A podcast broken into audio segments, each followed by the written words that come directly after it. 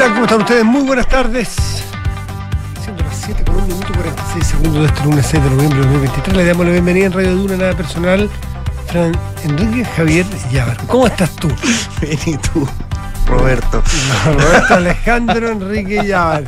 ¿Qué te, Francisco te iba a decir? Sí, ¿por qué? No sé. No sé. ¿Tengo que ver a Francisco? ¿Sí? ¿Te han dicho Francisco? No, nunca. Ah, muy bien. ¿Cómo quedaste después de? ¿Eres viudo de los Panamericanos o no te, o no te, Sí, mira, me gustó muchísimo. o no te impactaron tanto? No, me impactó más allá de lo deportivo, que yo creo que eh, tuvimos una presentación muy digna de, de lo que son los Juegos Panamericanos, pero el ambiente cambió. Yo siento, hasta la calle se sentía distinta. Eh, había más, más alegría. Eh, en general yo creo que en lo anímico los Juegos Panamericanos nos vinieron muy bien, a pesar de todas las... incluso algunas polémicas que hubo. Eh, la mayoría, imagínate, ayer la mayoría de los diarios, las columnas de opinión estaban en torno a los panamericanos. Es que si no te hacías cargo del cambio anímico que ocurrió, realmente vivías en, en otro país. Claro. Y sobre todo que, no voy a usar la palabra porque es maldalleta, pero se produjo un oasis. Sí, pues. ¿Ah? Eh, un oasis porque da la impresión, pero también, a ver, deja una sensación de que se puede. se puede, y que nos- en la mañana hablamos algo de esto, ¿ah? que estamos, estamos entrampados, estamos en, la, en el perro que se muerde la cola hace un buen rato como país, en agresiones y en, y en la sospecha y en, y en la un poquito en la mala onda que estamos y mucha gente que viene de afuera nos observa nos dice que no comprende mucho por qué le pasa esto a Chile. Alguien dirá bueno pero que no. Si aquí hubo una generación completa que estuvo cinco años martillando con, con la idea de que este país era un país que lo habían saqueado por los cuatro puntos cardinales, por arriba y por abajo, y que nadie se daba cuenta y que esto era el, era el, el Walt Disney del abuso y de la y del y del qué sé yo y de la desigualdad y de la entonces claro llegó un punto en que eso es como el, como el rompehielo martilló se martilló se martilló esa idea y de repente esa idea por X razones que los sociólogos lo dirán en el tiempo entró Claro. penetró esa idea permeó esa idea y, y se produjo una cosa muy rara, y esto, yo, y esto obviamente en el 18 de octubre, pero antes, en que claro, hoy día nos estamos lamiendo las heridas, incluso muchos de los que en ese momento asintieron, se dan cuenta de que mm, problemas podía haber, pero no eran ni de cerca lo que se decía, ni, ni, ni, la exageración que se produjo, ni, la gener- generalización de los problemas. Pero, pero, es, pero es, yo creo que, cada uno tiene su percepción, que esta mala onda y esta, mal, esta, esta- esta mala vibra venía de antes y que en lo que ocurrió en octubre, ese año, qué sé yo, esos cuatro años, se produjo porque nos, nos hacía sentido el cuento que nos contaran, estábamos abiertos a, estábamos receptivos a escuchar mucha mala onda. ¿De cuándo viene eso? Realmente no lo sé, me queda inmenso eh, saberlo. Alguien tendrá que decirlo y algún día se sabrá qué pasó. Pero, Claro. Y esto fue un oasis realmente de. Oh, qué, qué increíble ver una chiquilla de 23 años correr como corrió, la rompió y, y la gente se emocionó, lloró, la lluvia, la épica, el estadio lleno. Y no nos sentimos giles por eso, nos sentimos como se puede. Claro, completamente orgullosos, pero claro, a, a mí quizás lo que más me había dolido era que en algún minuto se había perdido incluso eh, la noción de que teníamos capacidad para poder organizar grandes eventos. Y, tiene que ver quizás también por el, por el golpetazo del, del Mundial, de que nos hayan dejado afuera.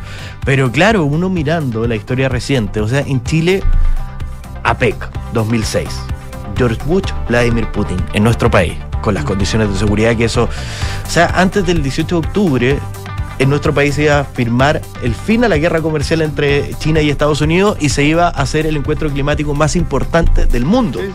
O sea, somos un país que hemos organizado cosas, que eh, tenemos una capacidad de gestión no menor y, y que en algún minuto, todo- o sea, yo me acuerdo antes de los Panamericanos, era, muchos te decían, vamos a, a dar la hora. Vamos a ser el loco. Vamos a hacer el loco, no, Claro, claro. no estamos llegando con las No, obras. Estamos, estamos con el síndrome de, de- de la persona golpeada, porque la Mm. persona en que no, que, que, que no solamente, la persona golpeada no solamente tiene el problema de ser la víctima del golpe, sino que lo que hace es que se le afecta su autoestima. Claro. Y, se- y- y ese es el proceso psicológico que uno lee de los expertos que se produce. Dice, esa persona, ¿por qué no se defiende cuando le van a pegar? Bueno, porque está dañada. Mm. El daño no solamente es el moretón, el daño es por dentro, el daño es psicológico. Y Chile, la sociedad chilena hace un rato venía con un síndrome de la persona dañada. Está- y, nos- y el, au- y el daño lo habíamos hecho nosotros mismos. Entonces, aparte de el daño, el síndrome del dañado, la autoestima baja, estamos totalmente perdidos porque y seguimos sin saber por qué nosotros mismos nos autoinfligimos las heridas que nos hemos autoinfligido. Y tú dices, somos capaces de organizar cosas y mencionas los Juegos Olímpicos, los Panamericanos, las cumbres, pero yo creo que hay cosas también que son mucho más invisibles y que también son fruto de una capacidad de organización. Organizar la salida institucional a la crisis política que tuvimos en octubre de 2019, no cualquier país la hace. Un país que vive lo que vivió Chile en esa época, sencillamente termina con una autocracia, que significa que un gobierno que se parapeta en, los, poderes establecidos y todos para sí mismos y rompe los equilibrios que establece una democracia razonable, es decir, tres poderes autónomos del Estado, lo que, no sé, pues lo que hizo Bukele, lo que hizo, lo que hace Putin, lo que hace, bueno, un montón de- de- autócratas, que así se le llama a los, a los dictadores modernos. Eso es una alternativa. La otra es que los gobiernos caen y se asume vaya uno a saber quién y por cuánto tiempo y la anomalía institucional total. Chile se dio una salida institucional. Nos parece obvia porque era lo que estaba, siguieron los mismos, entonces yo, ah, no hicimos nada. A lo mejor no haber hecho nada ese es haberlo hecho todo. Claro. Y, aquí estamos, en un segundo proceso constitucional, nos guste o no, te guste más a ti, le guste más a él, a él. Depende de los ciudadanos, sigue respetándose la decisión y la voluntad soberana y el 17 de diciembre cada uno de nosotros va a ir a expresar su voluntad y dependiendo de la voluntad de todos nosotros va a ocurrir el siguiente paso institucional. Lo institucional, nosotros somos bien fofos, así como ñoño, ñoño la palabra. Pero porque no somos, no, no, no le ponemos, no, como que tenemos la oportunidad de ser primera plana en todo el mundo y nos perdemos la oportunidad Mm. y corregimos las cosas a la datosa y hacemos campaña y respetamos los partidos. Teníamos dos expertos, resp- 24 expertos, respetamos los 24 expertos, somos muy fome. Y teníamos una convención y la convención operó, la convención presentó una cuestión que la mayoría no le gustó y la gente fue a la urna el mismo día que lo habían citado. Eh, no quemamos el país por. Lo que pasó en octubre fue. ot- paréntesis. Claro. Pero la solución institucional se cumplió como estaba establecida y se sigue cumpliendo. Mm. Esas cosas hablan de que hay un tejido, no solo social, sino que un tejido institucional, que son a lo que los países aspiran a tener. Nosotros lo tenemos y muchas veces lo ponemos en riesgo. Eso es otro tema. Así que eh, yo por eso me quiero quedar con lo, porque este tema de la, de la- de la organización institucional y, de- y de- y del cumplimiento, aunque, aunque corremos bastante riesgo y hay algunos que le tiran piedras todos los días a la, a la arquitectura institucional de nuestro país, hay Claro. tipos que lo ponen en riesgo y que, y que, y que juegan con fuego y que, y que no la respetan, y en fin, y lo va a haber siempre. Pero sigue el edificio con país sísmico, en lo institucional, sigue ten- te- seguimos teniendo una construcción asis, no sé si asísmica, pero tolerante a los sismos grandes Sí. en lo institucional. Pero yo quiero quedarme con lo otro, que es lo que produjo a mi juicio los panamericanos, lo anímico, que en eso sí que somos dañados, y en eso sí que no, no, no nos han hecho bien los, los remedios. Lo- el tratamiento funciona, pero con altos y bajos.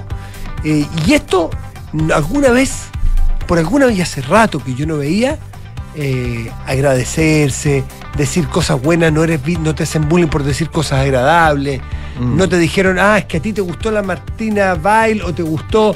Bueno, algo de eso pasó, pero muy poquito, con este chico Santiago Ford. Ah, lo Claro. que pasa es que tú, claro, es que el atletismo solamente lo puedes correr porque tú eres un no sé cuánto. O claro, tú que te conseguiste o que pudiste pagar las entradas para. Oye, un momento, calma, no, no, no seamos tan odiosos. ¿Gozaste con Martina Bail? Sí. Ya, quédate un ratito ahí. Obvio. ¿ah? Baja, baja un poquito el moño, tranquilízate. Y eso siento yo que no lo veía hace tiempo y a mí eso me encantó. A mí, eso me emocionó tanto que yo no conozco a Martina Bail, yo no soy atleta, yo no fui al estadio, no soy del, del, del, del público objetivo del atletismo y a mí se me cayeron dos lágrimas. Se- a mí- yo me emocioné, se me, se me pusieron los ojos, se me humedecieron los ojos viendo a Martina Bail. Entre ver la narración de Pedro Carcuro, entre ver a su papá, entre ver a la gente mojándose en el estadio, entre ver a esta chiquilla que se sacaba la mugre y lo. Esas cositas tan simples. Mm. Pero somos tan a veces tan alambicados y sofisticados para todo lo nuestro que siempre buscamos algo me estará haciendo, a quién estará beneficiando, qué acto de corrupción habrá detrás, cuáles son los mismos, los, los mismos de siempre. Claro, ella, es que Martina Bail pudo entrenar porque es hija de atletas. Sí, y ya, esa mala onda esta vez no la vi, por suerte. Y nos dimos un espacio para decirle Martina Bail, ídola. O Santiago Ford, monstruo. O Villalón, del karate, te pasaste. Etcétera, etcétera, etcétera. Ese creo que yo, creo yo, que no lo olvidemos. Mantengámoslo aquí, hagamos el ejercicio. No lo olvidemos, se puede, se puede ser crítico de muchas cosas, sí, pero también se puede sonreír, se puede ser buena onda, se puede agradecer al del lado y se puede pensar que las cosas pueden ser mejor. El día ñoño, amanecimos ñoño, sí, no importa nada, absolutamente nada. Bueno, quedan muchas cosas de Panamericanos, por lo pronto quedan los Parapanamericanos, que son el 17 Sí. de noviembre de este año. Y también va a ser una cita que va a ir, estoy seguro, de menos a más, porque también esa, los Parapanamericanos tienen el añadido que tienen una historia de una épica Increíble. añadida, Sí. ¿no es cierto? Añadida extra que lo hacen ser muy, muy, muy llamativo. Y en un país como el nuestro que tiene tanta un esfuerzo que ha sido muy colectivo por la inclusión sobre todo a, a la gente que tiene distintas discapacidades pues, con Cultura la Teletón, Teletón. cultura Teletón. Y eso obviamente habla, y bueno, Fiu ayer lo decía, Mm. que ganó la, la treceava, ¿cómo se dice? Decimotercera. Decimotercera. Treceava es una parte de trece. Claro. Decimotercera es la. Gracias por la, la ayuda matemática. Eh, que ganó la última medalla de oro que se la entregó Neven Illich y decía, si los panamericanos estuvieron buenos, los parapanamericanos van a estar muchísimo mejor. Así que de todas maneras, ojalá que se mantenga eh, el ánimo de poder apoyar a estos deportistas que realmente son unos titanes, unos gigantes del Sí, monstruo. Oye, y, en- y en- y de eco de los, panameri- de los panamericanos, lo que ocurrió con estos deportistas cubanos, ¿eh? Sí. que es una, una lista política que va a seguir dando que hablar. Estaba mirando yo medios cubanos que tampoco sabemos nosotros con, con las precarias conexiones que tienen, qué grado de eh, o qué facilidad de actualización tienen esos medios. 14 y medio, por ejemplo, un medio muy tradicional o muy, muy, yo por lo menos casi tiempo reviso, no trae las noticias hasta ahora. Pero sí en Chile es noticia, ¿no es cierto? Que estos son seis, eh, son, son Nueve. nueve, Nueve. nueve deportistas eh, se han, eh, se han Separado. marginado por ahora. Claro, de, de la concentración cubana, Mm. eh, en su mayoría atletas, eh, que se separaron. sí. claro, que se separaron, no, no se sabía muy bien las razones. Es algo que pasa. De hecho, en la mañana el subsecretario del Interior, Manuel González, decía, bueno, son personas que entraron con una visa Sí. de turista, tienen una permanencia de tres meses que pueden estar acá, eh, y bueno, y también pueden optar a renovarla. Lo anecdótico quizás es que se separan de la concentración cubana y no es la primera vez. En este año, 2023, han sido 53 los atletas cubanos que han salido y se han separado de la concentración en distintas pruebas a lo largo del mundo, eh, buscando también nuevas oportunidades, tratando de salir del régimen de los hermanos Castro, por lo cual no es una noticia nueva. Para nada. Y, y bueno, y tiene el antecedente también de, de una de nuestras medallas, Santiago Ford, eh, atleta cubano nacionalizado chileno, que bueno, llegó a nuestro país y sin duda yo creo que puede haber inspirado a alguno de ellos que también están legítimamente buscando eh, distintas oportunidades. No sé, no sabemos todavía, es una especulación lo que está pasando ahora con estos atletas, eh, lo concreto es que no están en la concentración cubana y ya vamos a saber con el paso de los días si es que eh, definitivamente van a buscar alguna petición de asilo, eh, que decían hoy día no, no hay ninguna ¿Viste? hecha. ¿Tuviste el, diste el número recién, no? No. 187 deportistas han declinado regresar a la isla este año en eventos deportivos. Esto es, es viejo como el hilo negro, alguien que vive o está sometido a una dictadura y, y tiene la oportunidad de salir, se la piensan si volver o no, porque obviamente a nadie le gusta vivir oprimido. Pero, pero no todo el mundo tiene la oportunidad de hacerlo, porque anda a saber tú cuál es la situación de sus familias allá.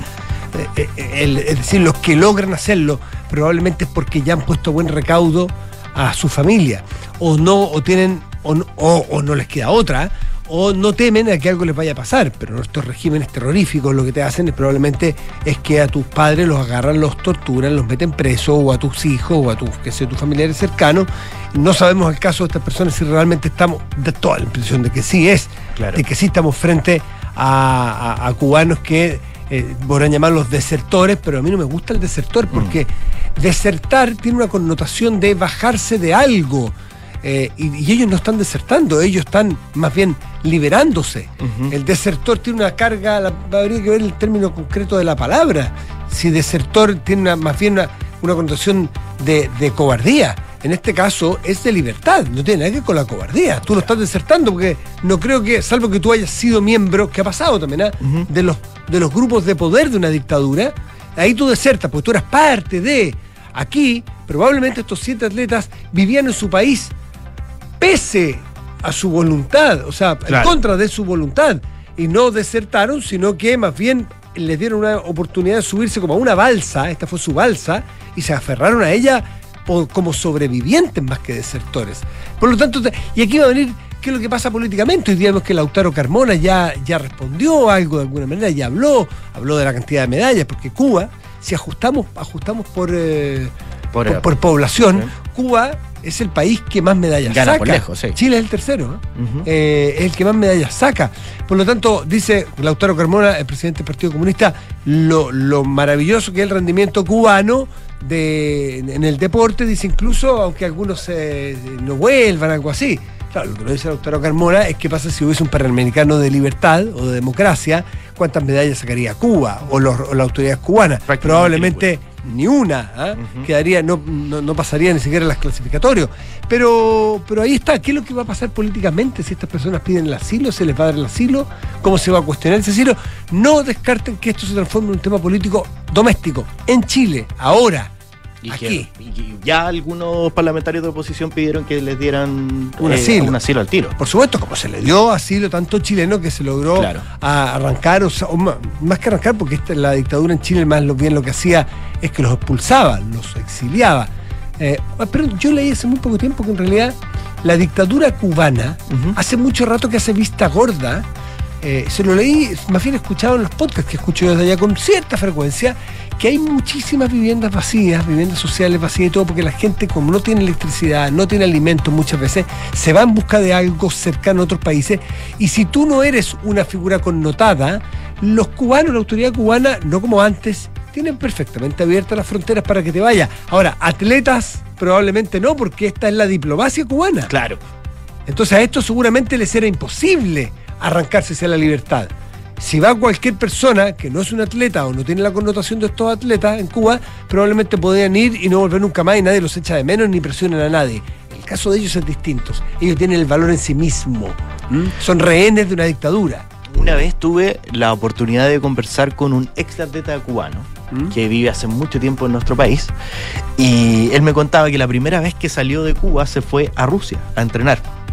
Pero la gracia del avión donde partió es que como iba a tener que hacer distintas escalas desde nuestro país en varios aeropuertos europeos, le taparon la ventanilla. Para que no viera. Para que no viera. 7 de la tarde, 19 minutos, estás en Duna. Nada personal. Vamos con los titulares. Vamos con los titulares.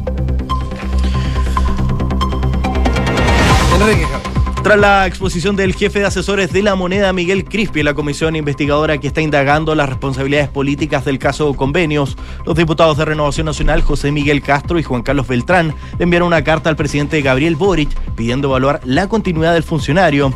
En la carta dicen que de las declaraciones del señor Crispi queda en evidencia que aun cuando no se conociera de la totalidad de los hechos constitutivos del caso Democracia Viva, el máximo asesor presidencial tenía conocimiento de las denuncias días antes de lo reconocido por su excelencia el presidente de la República. El presidente de la Asociación de Gonzalo Arriagada, manifestó en la Comisión de Salud del Senado la preocupación que tiene la industria por las indicaciones que el gobierno ingresó a la ley corta ISAPRES y que buscan darle viabilidad al fallo de la Corte Suprema por la tabla de factores. El presidente del gremio, que agrupa a las aseguradoras, expuso esta preocupación, aunque sostuvo que confía en que el proceso de perfeccionamiento de esta ley se van a poder resolver estos temas.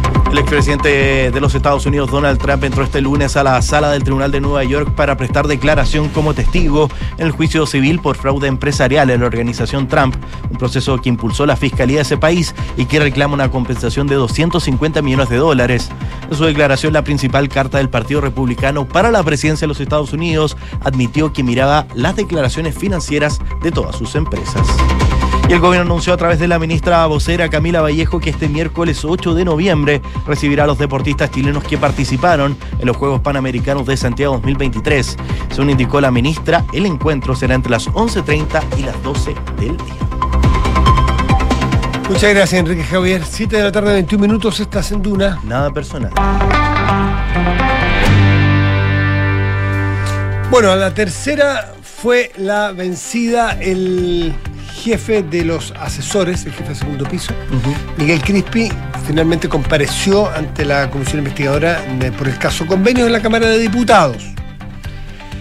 ¿Qué es lo que, qué es lo que dijo? ¿Qué es lo que se supo? ¿Cuál es la novedad? Eh, bueno, primero él sostiene cuando entra, dice estoy aquí por la disposición de colaborar en todo cuanto pueda con los fines de esta comisión y además que el ex es el ex parlamentario, así que, que comprende totalmente el rol fiscalizador y lo respeto.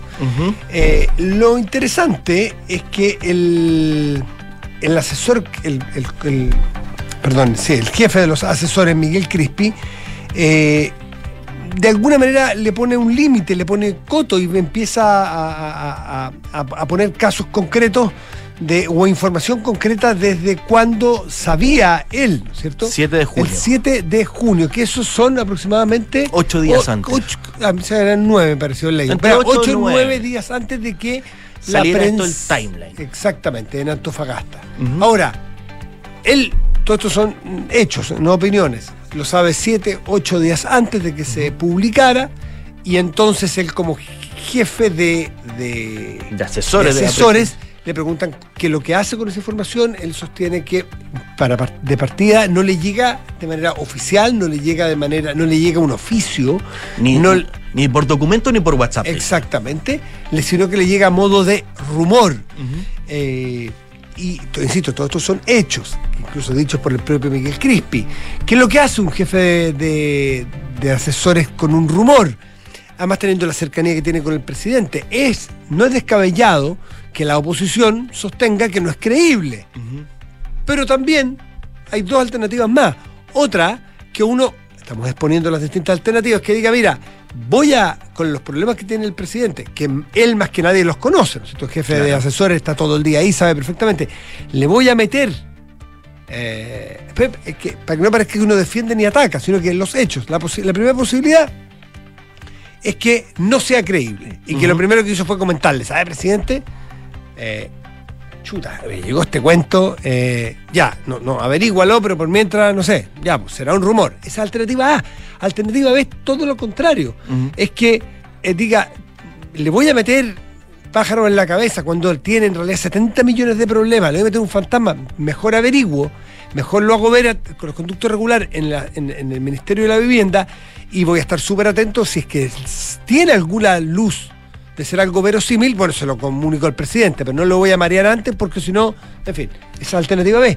Y alternativa C es que se lo haya dicho y no lo pueda decir. Eh, miente en ese caso, nunca lo vamos a saber porque esto queda en una conversación entre ellos dos. Claro. Pero eh, si es que se lo dijo en su momento, en tono de tomando un café un minuto, presidente, oiga, me llegó esto, ojo guachi, porque en una de esas salto a la liebre aquí, puede ser complicado, voy a averiguar. Ya, mientras no averigüe, no, tampoco nos podría decir. Y eso es un principio que hay que poner sobre la mesa para, el pasado y para el futuro. ¿Qué cosas puede el jefe de asesores del presidente contarnos al resto de los chilenos mm. que conversó con el presidente? Si es que no está en un documento. Si es que nosotros impedimos el secreto eh, de, una conversación, que dirá, sí, pero si es un eventual delito. Por eso es que están todas las alternativas puestas y es, perfectamente probable que alguien no le crea a Crispo hoy día, si quiere no creerle perfectamente. Si depende, bueno, están todas las alternativas abiertas, ¿no? Pero el caso es que defiende el, el asesor Miguel Crispi ese principio de que, mm, de que, de que hay ciertas cosas y ciertas conversaciones que él no puede revelar. revelar. Tiene que guardar reserva. Exactamente, tiene que guardar la reserva y así lo hace.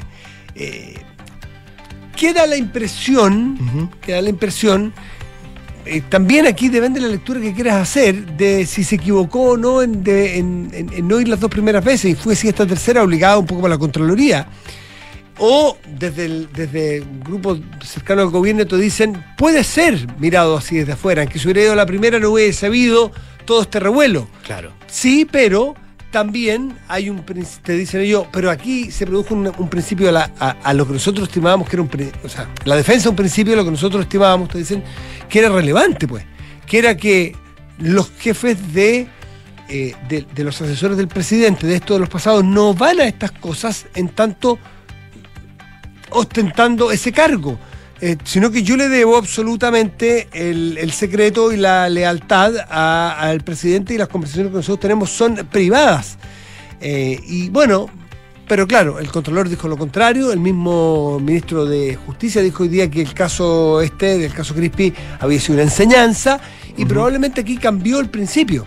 Y el principio es que aunque tú seas el jefe, hay cosas que tú mejor no vas a poder decir, pero tienes que ir. Tienes que ir, tienes que dar la cara, tienes que sentarte, tienes que contar lo que sabes. ¿Mm? Claro.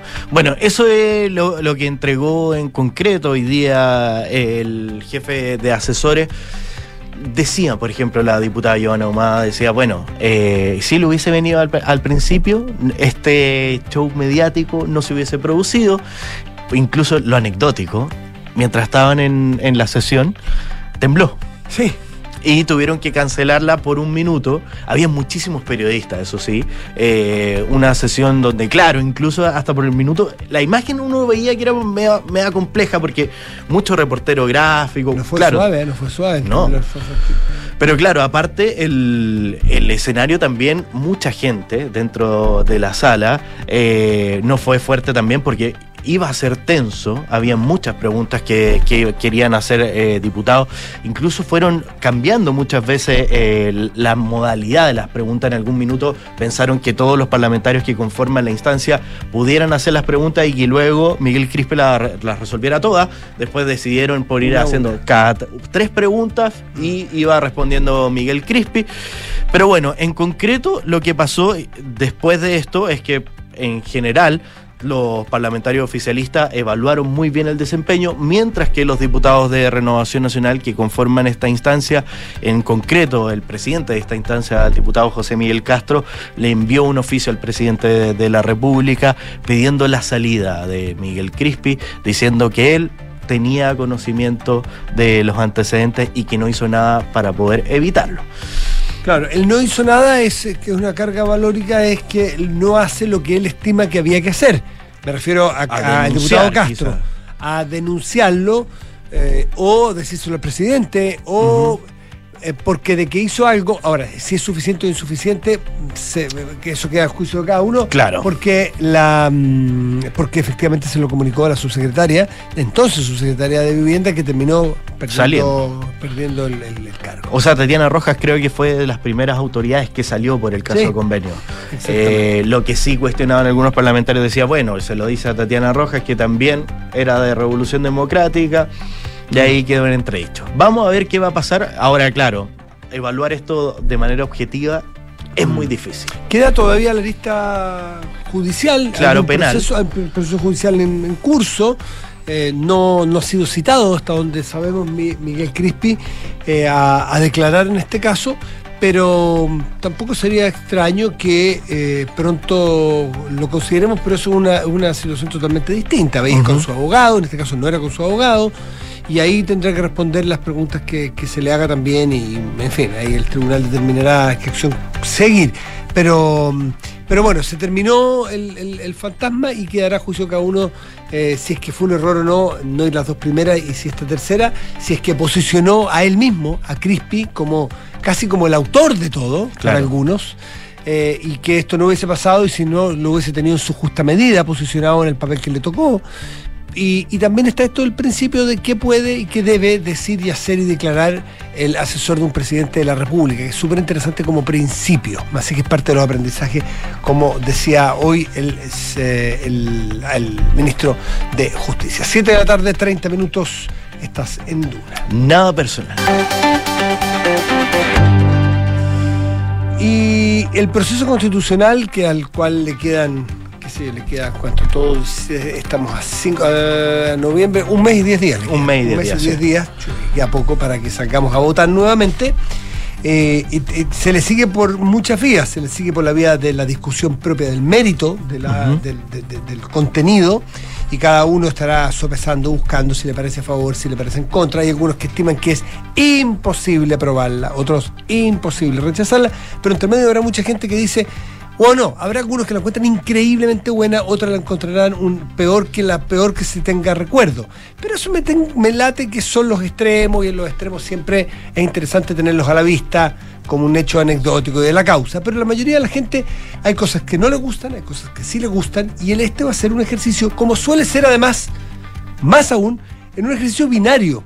Un ejercicio donde uno lo que le toca es un solo voto por una decisión que tiene mil de tonalidades, miles de tonalidades en temas medioambientales, en sistema político, o en sistemas de género, o en qué sé yo, o en, o en o, cómo se ordena el, lo, qué sé yo, el poder judicial.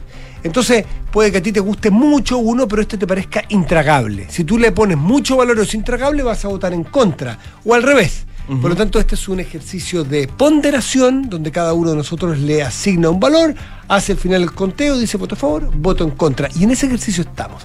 Pero hay otro, otra arista u otro escenario donde se juega este partido, que es el del Internet, que es el de las redes, que es cómo está comentando la gente lo que ocurre. Tenemos un invitado, Enrique, presente.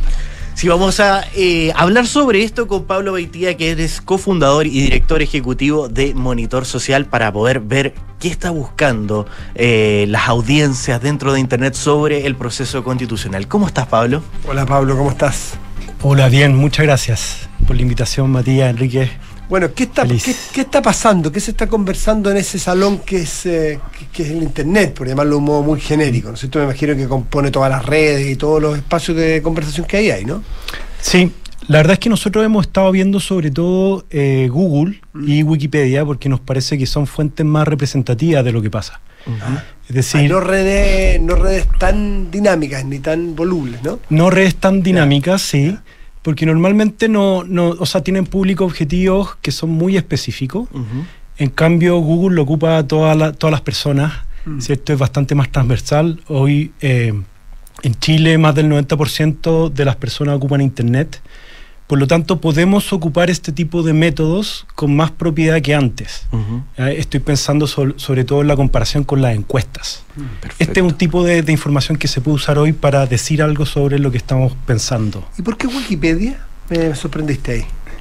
Porque Wikipedia, bueno, a ver, em, yo haría una distinción general. Em, una es que en las redes sociales normalmente la gente dice lo que quieren que le lean. ¿Cierto? Entonces no necesariamente es información completa ni necesariamente honesta. Ya. En cambio, lo que busca la gente en Google al frente de su computador tiende a ser más sincera, más honesta y pasa algo parecido con Wikipedia, porque lo, lo, que nosotros vemos son visitas a artículos. Entonces un comportamiento honesto, eh, digital, que nos puede dar signos de lo que está prestando interés la gente. O sea, es una persona que busca informarse sobre un proceso más allá de eh, después generar una opinión, pero al principio lo, que hace es entrar a informarse. Exacto, más que, más que em, opinión pública, yo diría que es interés o atención pública. Y, de lo que estás narrándonos tú, Pablo Vestía, eh, me queda la sensación de que ustedes también eligen porque es, es la es alguien que va a buscar información y no que le llega información, no es pasivo, no es un sujeto pasivo, sino que un sujeto activo. A mí me interesa ir a buscarlo, eso es, y puedo ir a buscar algo que me gusta o algo que me carga, algo para querer o algo para detestar, eh, pero tiene que ver con lo, con, lo con lo activo y con lo pasivo, ¿no? Porque las redes, yo me meto a Twitter a veces, no mucho, pero cada vez me estoy tratando de meter más, eh, y para volver a Twitter, Y, siento que, bueno, sigue muy presente el, sesgo de autoconfirmación. A quien sigo yo es la información que me llega a mí, pero como sujeto pasivo. ¿Está ese factor? Eh, sí, o sea, en este caso es, es más activo, digamos, la gente no, eh, em, digamos, como les decía antes, una información más representativa y no sea ese efecto burbuja mm, que el que estaba hablando tú.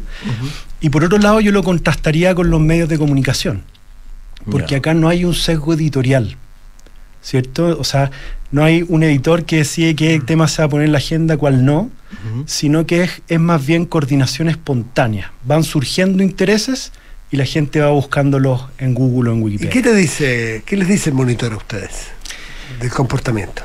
Sí, hemos visto varias cosas. Primero tiene que ver con los niveles de atención.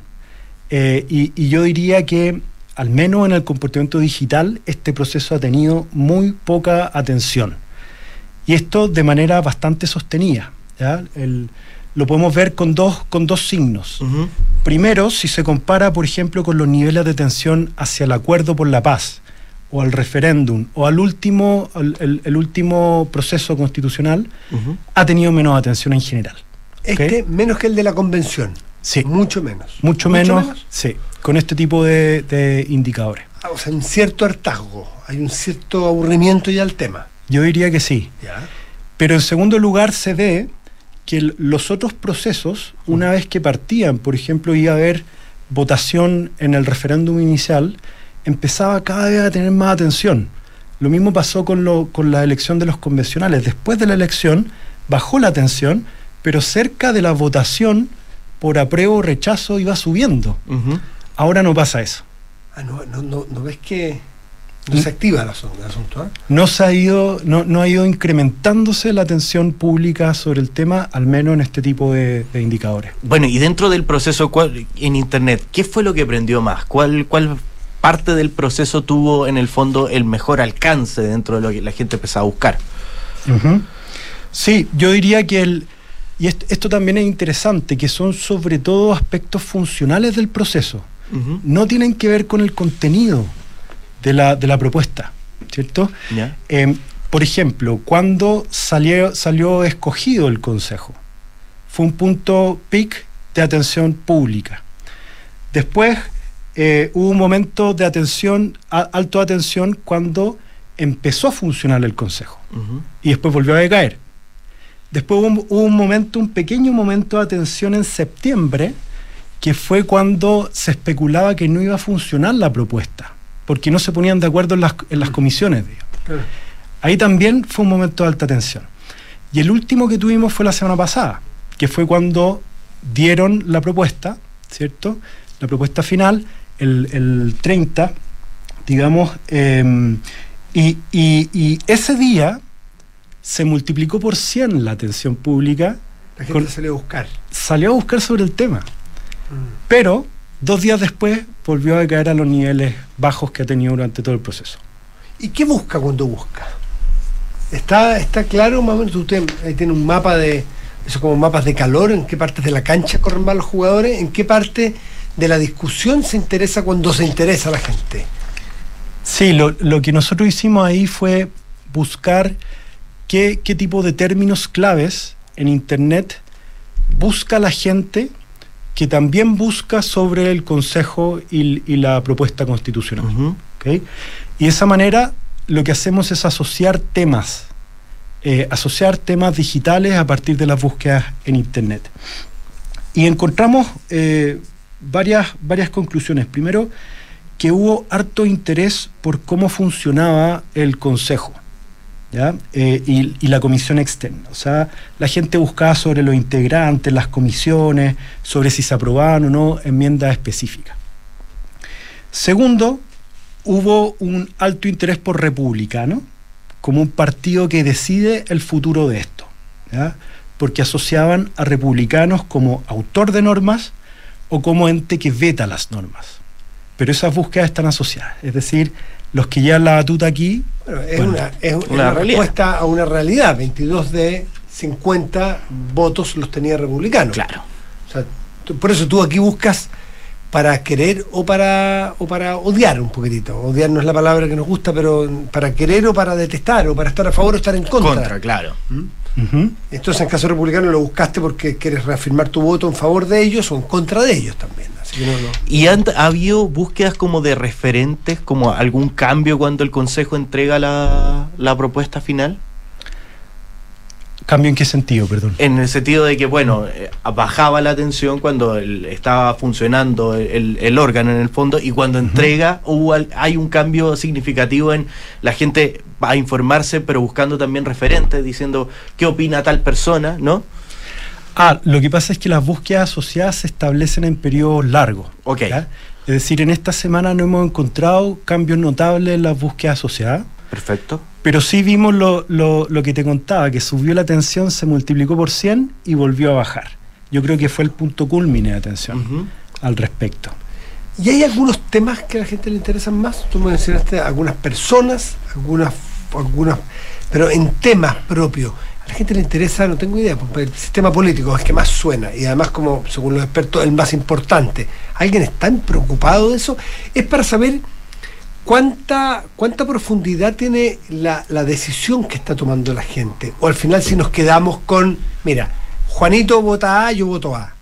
Pedrita vota B, yo voto B. O el sistema político en realidad mejoró bastante por tal o cual razón. ¿Se busca en la especificidad, en la profundidad o no tanto? Bueno, esa es una de las limitaciones de Google, ya es decir, de estos signos honestos, que normalmente tienen poco contenido. ¿Cierto? A diferencia de redes sociales, que hay opiniones, hay imágenes, hay likes, etc. Pero lo que hemos visto es, o, algunas cosas que nos parecen interesantes, que este, este último proceso, en primer lugar, no aparece nada sobre pensiones. Ah, por supuesto, derechos de agua, nada, vivienda tampoco, pueblo originario, nada. Que eran factores fundamentales en el proceso anterior. Claro. Eso mismo, ¿cierto? Ah. Em, y lo otro es que hay, hay algunos temas que aparecieron en la prensa como, como aspectos importantes, como el sistema político, mm. pero que acá tampoco aparecen. Ya. Eh, eh, como interés espontáneo en búsquedas en, Internet. Pero por ejemplo el rodeo, que en algún minuto del proceso fue como... Claro, insólitamente tomó, tuvo un protagonismo. claro. Aunque después cayó y ya no está en la propuesta, pero... El rodeo aparece. el rodeo aparece, la cueca no aparece, que también estuvo ahí en, el tema. No aparece el tema de las contribuciones, no aparece el tema de la objeción de conciencia de las instituciones. Eh, y otros temas que aparecen, bueno, está el, el tema del rodeo, está la discusión sobre el aborto, está una iniciativa ciudadana, que fue una de las que tenía mayores votos, la de Chile por los animales, que, fue rechazado, ni siquiera pasó a discusión por, por abstenciones. Esa iniciativa llamó bastante la atención. Eh, y, en el caso de la comisión experta, yo diría que solamente hay, hay un tema que llamó la atención y fue lo, lo escueta que fue la normativa medioambiental. Ese es el único tema crítico que pasó eh, relacionado con la, con la comisión. Pablo, ustedes este monitoreo, este filtro, también lo usaron previo a la convención, ¿no es cierto? ¿Sí? ¿Y qué comparación ves tú? Y si es que ustedes en su momento tenían capacidad de proyectar o predecir, ¿qué tan buen predictor es este comportamiento para un resultado? A ver, yo diría que en comparación con varias encuestas podría ser un mejor predictor, pero lo que hemos visto es que depende mucho del sistema de votación. Pero son iguales aquí. O sea, tú podrías comparar peras con peras. Exacto. te lo pregunto de otra manera. Con ese sistema, con ese modo de analizar el comportamiento de, de las personas a través de búsqueda, ¿a ustedes se les, se les veía, se clarificaba de alguna manera que se iba a rechazar la convención? Nosotros, eh, para el proceso pasado, combinamos esto con encuestas con Twitter y con medios de comunicación y hasta una semana antes de la votación pensábamos que iba a ganar el rechazo. Lo dijimos en la radio, mm. va a ganar el rechazo y estamos seguros. El problema es que tres días antes, o, no me acuerdo cuánto tiempo fue, pasó lo de Valparaíso y eso transformó totalmente la opinión de búsqueda en Google. Todos buscaron por el apruebo y eso nos transformó toda, toda capacidad de predicción con este tipo de datos. Ah, ¿lo de la bandera fue? Lo de la, bandera. claro. ¿Y por qué buscaban la prueba ahí? Porque era, era marcha porque por era la marcha de la prueba. Entonces te contaminó la muestra, por así decirlo. Exacto. Ah. Bandera apruebo. Valparaíso apruebo. Ah, mira, y eso entonces te, te, jodió un poquitito la. Claro, el, el, ¿y qué te está dando ahora? ¿Qué está, qué, qué, si tú eres que predecir, tú lo ves, y si, ¿qué, está, ¿qué te está dando ahora? No, en este momento no hemos hecho predicciones. Eh, de todos modos, les diría que es un muy mal momento para hacerlas. Cuando nosotros, nosotros previo a esto, en el modo de, de, voto obliga, eh, perdón, voluntario, nos funcionó bastante bien la predicción con Google y Wikipedia. Pero el sistema consistía en ver eh, a dónde prestaba más atención la gente los tres días anteriores a la votación. Mm. Pero nunca un mes antes. O sea, y es el, el, mayor problema tal vez que tienen las encuestas. Este, este, es un fenómeno que también pasa con las encuestas, pero como los días anteriores a, la, a las votaciones no, se pueden publicar, eh, cualquier encuesta que trate de pronosticar algo 15 días antes va a fallar. Así como el, el, caso de la, la FER Bandera y el apruebo, ¿no es cierto? que cambió tanto las formas de búsqueda, los panamericanos produjeron un, un paréntesis a la conversación en Internet sobre constitución. Los panamericanos se tomaron de manera tan completa como nosotros vimos que se tomó en muchos medios eh, la agenda. Sí, se la tomaron absolutamente. Ah, o sea, nosotros tenemos una, una, plataforma actual que, en vez de, por ejemplo, basarse solo en trending topics o solo en noticias, combina noticias, eh, Twitter, Wikipedia, Google y trata de mostrar lo que está prestando atención la gente ahora. A ese le llamamos Chile Trending. Y en eso todo el mes tuvo que ver con Panamericanos y, y, se comió la agenda. O sea, las medallas, las personas, todo tenía que ver con los Panamericanos. Y bueno, a modo de hipótesis, eso también puede haber pausado o retenido un poco la atención hacia el proceso constitucional y tal vez ahora explote. Cuando se pausa la discusión constitucional o una discusión, temas generales, eh, ¿es porque la gente deja de pensar o, deja de exteriorizar? Porque imagino que, no sé, a todos nos interesó ver la carrera de los 4x400, pero igual podríamos estar leyendo al lado que se aprobó o se rechazó tal cosa. Lo que pasa es que todavía no me he dado el tiempo para ir a discutirla con mi amigo o ir a buscarla al internet. Pero la tengo ahí dando vuelta. O ¿cuál es tu perspectiva de, que se active este tema de una vez por todas? O que no, o tú sientes que no se va a activar. Eso, eso es una buena pregunta. Yo creo que la gente efectivamente está atendiendo el tema, pero es importante que se dé el tiempo de buscar información al respecto e informarse. Mm. Y eso es lo que no está pasando, no ha pasado hasta el momento en los niveles que pasó en los procesos previos. Entonces yo creo que no es que la gente no le interese del todo, pero, pero seguramente no se está dando el tiempo necesario como para leer la Constitución, discutir y buscar más al respecto. Pablo Beitía, cofundador y director ejecutivo de monitorsocial.cl, te vamos a echar una llamadita antes para ver si se, si se movió la jaula en algo, si la gente se activó. Y si se activó, por qué temas se activó, qué temas buscó y si es que tus predicciones dicen o indican algo. Pablo Beitía, muchísimas gracias por estar aquí. Muchas gracias, voy a estar atento ahí al llamado. Oye, y ahí la gente puede, en Monitor Social, ustedes tienen monitorsocial.cl, ¿tienen algún alguna plataforma pública donde uno puede ir viendo estudios o tendencias o algo así? ¿O son informaciones que ustedes las hacen más privadas? Tenemos dos plataformas públicas, una es de conflictos en todo Chile a partir de 600 medios locales. Ah, mira. Y otra es un análisis de, de riesgo y emergencias, ¿ah? por ejemplo, inundaciones, incendios em, en todo Chile, temblores, etcétera. Pablo Betía, gracias, que te vaya muy bien. Muchas gracias a ustedes. 7 con 50 estás en Duna. Nada personal.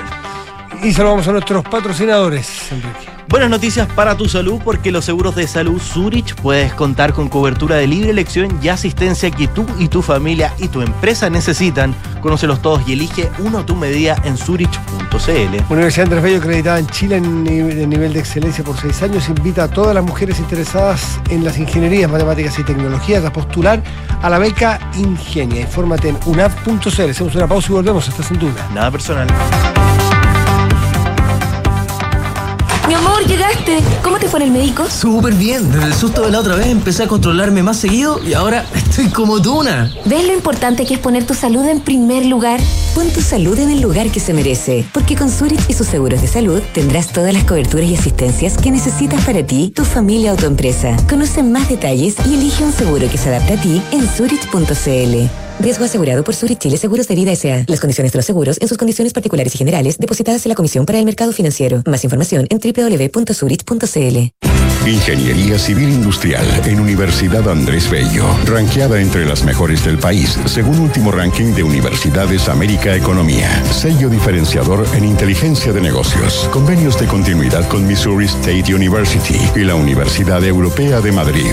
Opción de certificación con University of Miami. Apoyo a la empleabilidad mediante el desarrollo de cursos obligatorios de práctica. Ingeniería Civil Industrial de la Universidad Andrés Bello. Ahora en Campus Casona de las Nuestros usuarios podrían llenar nueve veces el Estadio Nacional. Talana es la plataforma de recursos humanos más descargada y mejor valorada de Chile, con más de 5.500 clientes y más de 400.000 usuarios. Con Talana, gestiona vacaciones, firma documentos a distancia, administra la asistencia de tus colaboradores y mucho más desde una sola plataforma de recursos humanos. Conoce más en talana.com.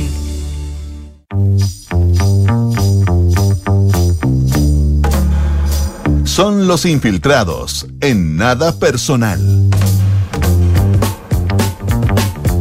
Estamos de vuelta, 7.52 y los infiltrados ya están aquí. Juan Pablo Iglesias específicamente. ¿Cómo estás, JP? Hola, hola, bien, ¿y ustedes cómo están? Bien, Muy bien, pues eh, venimos a hablar sobre, o, o- o no sé si ponerle el... No, no, termino. Pónselo tú mejor. Por lo que está ocurriendo en Panamá. No quiero meter las patas. Porque Enrique Javier me lo comentó ya. eh, El estallido el panameño. estallido eso panameño. no quería ya hablar.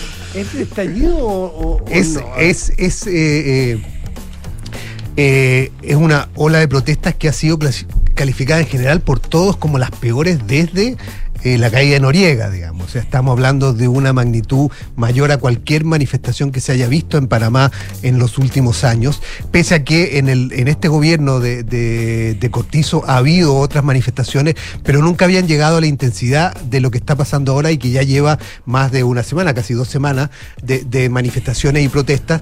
Y todo esto partió por una... eh, eh, protesta contra la una ley que ampliaba la concesión a una eh, eh, minera canadiense para explotar la mayor mina de cobre a tajo abierto de eh, Centroamérica. Eh, era un- una mina que ya había sido cuestionada por grupos ambientalistas antes y, esta ley eh, pasó muy rápido en el Congreso, se aprobó y se le amplió la concesión a 20 años renovable a, esta, a esta minera. Y eso fue la, la, la- mecha que encendió toda esta ola de protesta a la que, como hemos visto en otras partes de la región, rápidamente se le agregan otras demandas, digamos. No queda solamente en eso, pese a que en este caso eso es lo, fue lo, lo más importante y lo central y, todavía sigue en la discusión. Pero a eso se sumaron otras demandas y otras protestas, protestas por... eh, eh, corrupción, por eh, el alza del costo de la vida, protestas por, por la situación de la salud, de la educación. Eh, se sumaron los movimientos estudiantiles, movimientos de profesores, eh, por lo tanto eh, fue adquiriendo una dimensión que, como decía, ninguna otra protesta antes en, Panamá había tenido y se ha ido manteniendo. Sumado eso, bloqueos en rutas, que ha sido un problema bastante serio de abastecimiento en algunas zonas. Hay problemas de abastecimiento en algunas zonas porque esos cortes se mantienen. y, el, panorama ha sido bien complejo y bien difícil estas dos semanas. Eh, y en ese proceso, el, el- el- el tema principal que yo les decía, el tema de esta, de esta eh, concesión minera, eh, moti- motivó que eh, se propusiera un, eh, una nueva ley, un proyecto para eh, eh, suspender o congelar las concesiones mineras eh, y, sumado a eso, derogar la ley que había ampliado esta concesión. Lo que generó mucha discusión y mucho debate, porque si se, eh, se revocaba esta concesión, eh, Panamá, y muchos lo advirtieron, podría enfrentar demandas internacionales, digamos. Por lo tanto, finalmente, el viernes pasado se aprobó la ley que congela las concesiones mineras, pero no el caso de esta ley, Sería retroactivo. Claro, que en el fondo queda pero, pero quedan unos recursos que se presentaron a la, a la Corte Suprema de Panamá eh, porque se plantea, los que presentaron los recursos, que no se hizo las eh, consultas a la comunidad que se requerían para un proyecto de este tipo, por lo tanto esta norma sería inconstitucional. Ahora eso lo va a determinar la Corte Suprema y eso está en, veremos, digamos, hay que esperar lo que, lo que digan los jueces, pero se aprobó esta otra ley que deja congelados las concesiones mineras. Pero al margen de eso, las protestas no, no han cesado y el, el panorama eh, se ve bastante eh, complejo y bastante complicado futuro. Hay que recordar además que se da en un país eh, como Panamá, que es un país que más ha crecido en la región en los últimos 10 años, ha estado siempre al el tope de la, de la lista de los países que más crece. Evidentemente, como todos, la pandemia fue un golpe fuerte, digamos, pero independientemente de eso, siempre ha estado número uno, digamos, ya con, con tasa de crecimiento de Londres del 6% en promedio en la última década. Por lo tanto, es un país que ha venido creciendo muy fuerte. Eh, es un país dolarizado, digamos, donde, donde finalmente es difícil manejar la inflación, depende mucho de lo que pasa con, eh, con Estados Unidos. Eh, hay muchos otros factores, digamos, que influyen en ese, en ese proceso, pero, pero evidentemente hay un tema ahí eh, también sobre el, efecto del costo de la vía y un país que, pese a estas condiciones favorables que tiene y sus eh, condiciones económicas eh, que han mostrado este crecimiento sostenido en los últimos años, enfrentó y enfrenta serias consecuencias producto de la, de la pandemia que afectaron eh, eh, ámbitos social, de la sociedad, digamos, el tema, el tema de, de, salud, de educación, de empleo. El empleo sobre todo ha caído eh, mucho. Y todo esto tiene este cóctel preocupante en Panamá.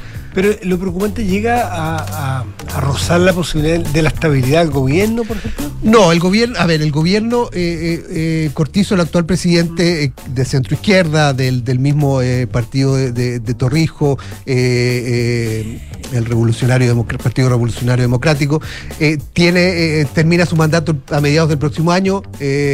Eh, nadie, nadie pone en cuestión que no lo haga, digamos, pero sí que eh, el, ambiente y la, y la tensión en, en, eh, en, Panamá están aumentando a un, a un, nivel bastante acelerado y eso preocupa un poco sobre la, estabilidad de un país que ha sido bastante tranquilo en, en estos 30, más de 30 años desde el, desde el 90, que fue un poco cuando 89 lo, de Noriega. Desde entonces ha venido con un proceso democrático estable, eh, tanto así que incluso un, ex vicepresidente eh, panameño decía hace algunos años que Panamá es un país donde eh, no hay confrontación, no es un país confrontacional y hoy día está enfrentando lo que, lo que está pasando, estamos viendo.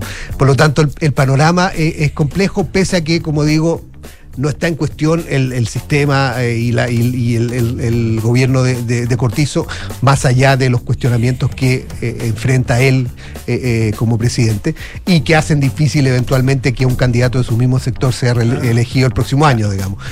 pero Cortizo había vuelto a la, había llevado de vuelta al, Partido Revolucionario Democrático al poder después de dos periodos, si no me equivoco, en que la oposición había estado en el poder, pero ahora todo apunta a que, a que él, eh, vuelva la oposición el, próximo año. Y hay que ver cómo evoluciona esto, digamos, porque además toda esta discusión ha llevado a otro tema eh, que es relevante y es interesante, que va más allá probablemente de Panamá, que es todos los cuestionamientos a los proyectos. Eh, a los proyectos que afectan áreas eh, ambiente, digamos, ambientales. Sí, eso fue lo que activistas. y, eso, y ese es el, mayor problema que están viendo en Panamá por el, por el modelo de desarrollo que ha tenido Panamá. Eh, y los movimientos ambientalistas están pidiendo que se cambie ese modelo, que ya no sea tan extractivista, que no dependa de los recursos, pero eh, de los recursos naturales, pero hay que pensar que Panamá, eh, para Panamá es fundamental eso, Panamá está el, 12 o, 13, no sé, por ahí, entre los países que más producen cobre en, el mundo, tiene contratos importantes con Tesla a partir del cobre que, está produciendo, cada vez se va a demandar más, probablemente muchos dicen eh, de, este tipo de minerales por el tema del, de la... El cobre que queda cerquita de los centros de, consumo. Así es, sale mucho más fácil, más rápido, más, menos, menos costoso. Eh, y con la, eh, con la electromovilidad eso va a ser más demandado, digamos. Por lo tanto, eh, es, un- es una discusión que va mucho más allá de lo que está pasando en Panamá y que probablemente termine afectando o, o- o- o se, se encienda en otros lados, digamos. Y es lo que, lo que hay que ver y lo que está eh, alertando lo que pasa hoy día en Panamá. Juan Pablo Iglesias, infiltrado de hoy, muchísimas gracias. No, gracias a Que ustedes. vaya muy bien. muy bien. Enrique Javier, nosotros ya nos vamos. Que tengan un muy buen resto de día. Viene terapia chilensis. Visionarios y terapias chilenas. Que tengan un muy buen día. Chao, hasta mañana.